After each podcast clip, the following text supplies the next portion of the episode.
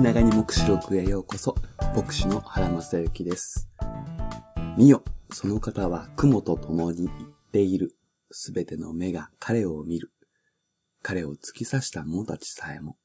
地のすべての部族は彼のゆえに胸を叩いて悲しむ。叱り、アーメン。ヨハネの目視録、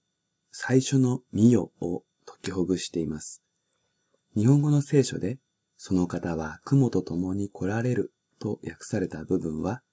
雲と共に行っているという現在進行形の意味であり、地上に再臨される時のことを言っているのではなく、天の神様の前に出張しているという焦点と皇居から始まり、今に至るまでのイエス様のありさまを描いているのだと学びました。では、その後半はどういう意味でしょうか？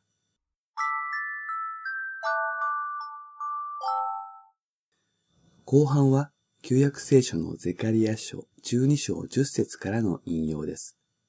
元々の予言はこうなっています。私はダビデの家とエルサレムの住民の上に、恵みと嘆願の霊を注ぐ。彼らは自分たちが突き刺したもの、私を仰ぎ見て、独り子を失って嘆くかのように、そのもののために嘆き、長子を失って激しく泣くかのように、そのもののために激しく泣く。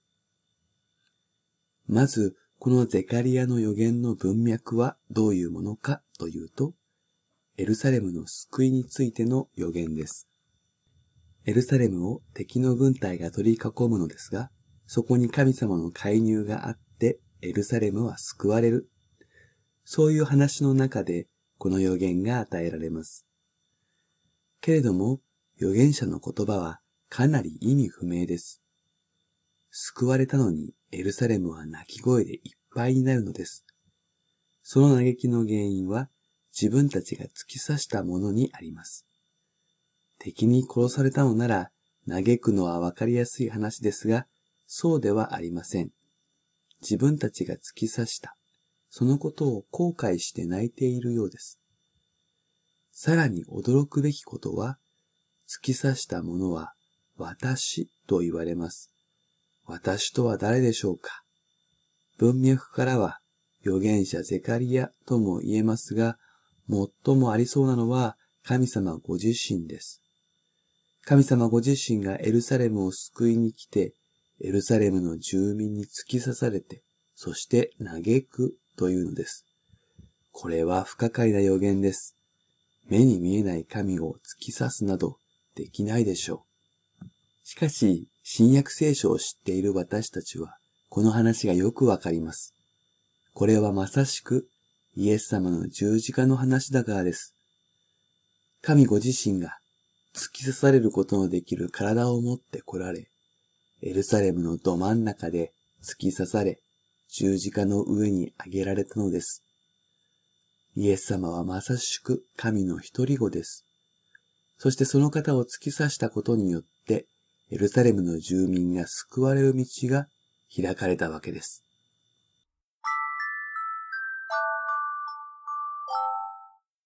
さて、少し先回りをしてしまいましたが、ヨハネはこのゼカリアの予言をやはり書き直して引用しているということに注意を向けましょう。ゼカリアの予言は、ダビデの家、エルサレムの住民が対象でした。しかしここでヨハネは、すべての目、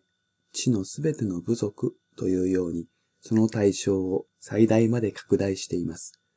これがこの予言引用で最も重要なことです。旧約聖書の段階では、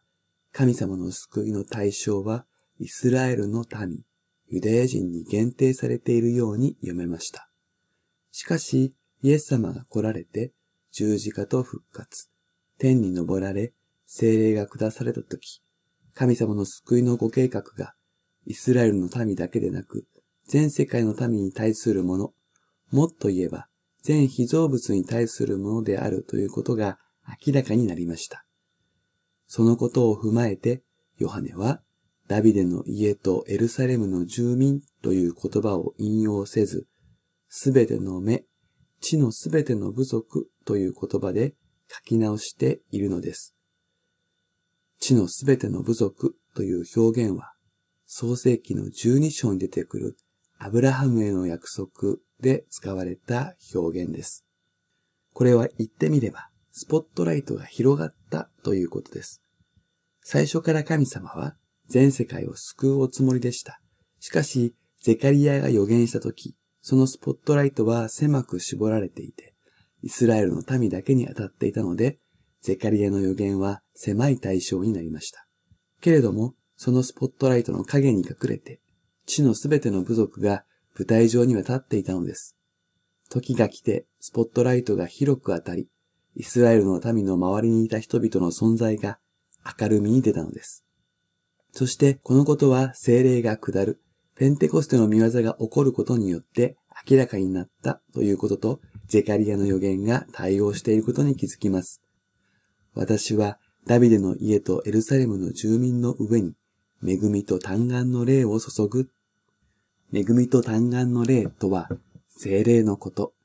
この方が天から注がれた結果、神の子を自分たちが突き刺したのだということに気づいて、人が嘆くということ。これがゼカリアの予言の真相でした。つまり、この嘆く、嘆きは、単なる悲しみではなく、イエス様の見救いが分かった時に起こる嘆きです。自分たちの罪ゆえに、この方が死ななくてはならなかったのだと気づいた時に起こる嘆き、悲しみなのです。ということは、ここで見ると言われていることは、十字架にかけられた神の子の姿を心の目が開かれてわかるということ、十字架を見上げるということ、信仰を持って仰ぐということを意味します。そうして救われた人が感謝を持って嘆くようになるのです。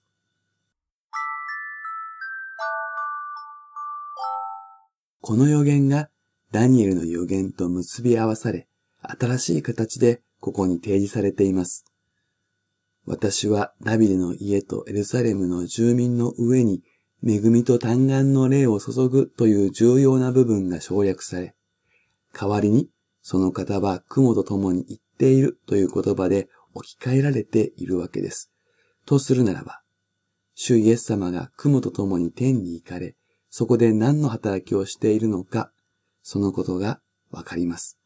省略された恵みと嘆願の霊を注ぐということ。これがイエス様の天での働きです。それはペンテコステの時から始まって、今に至るまで続く働きです。天に行かれたイエス様は、恵みと嘆願の霊である精霊を注ぐことによって、すべての目が十字架の見救いに気づき、それを嘆きながら受け入れることができるように働いておられるということです。そう、それはすでに始まっていて、ヨハネもこれを体験し、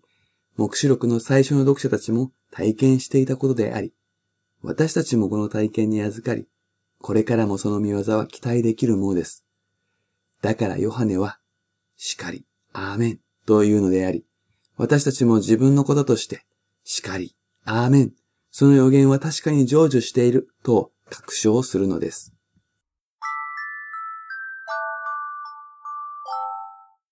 このように解きほぐすと、この最初の見よで始まるイメージが、終わりの時代における主イエス様の働きを描いているということがはっきりとわかります。あらゆる幻に先立って、ヨハネがこの幻を書き記した意味は重要です。幻の本編でひどい災害の幻が続けざまに語られるので、目視録では神の怒り、神の罰というイメージが一人歩きしてしまいやすいと思います。けれども神は全世界の人を今日も明日も精霊を注いで救い続けているということをまず念頭に置かなくてはなりません。たった一節ですが、神の怒りや神の罰といったネガティブなイメージとしっかりとバランスを保って理解する、そのことを目視録自体が求めています。それが最初のミオで語られていることなのです。第11回目は以上です。それではまたお耳にかかりましょう。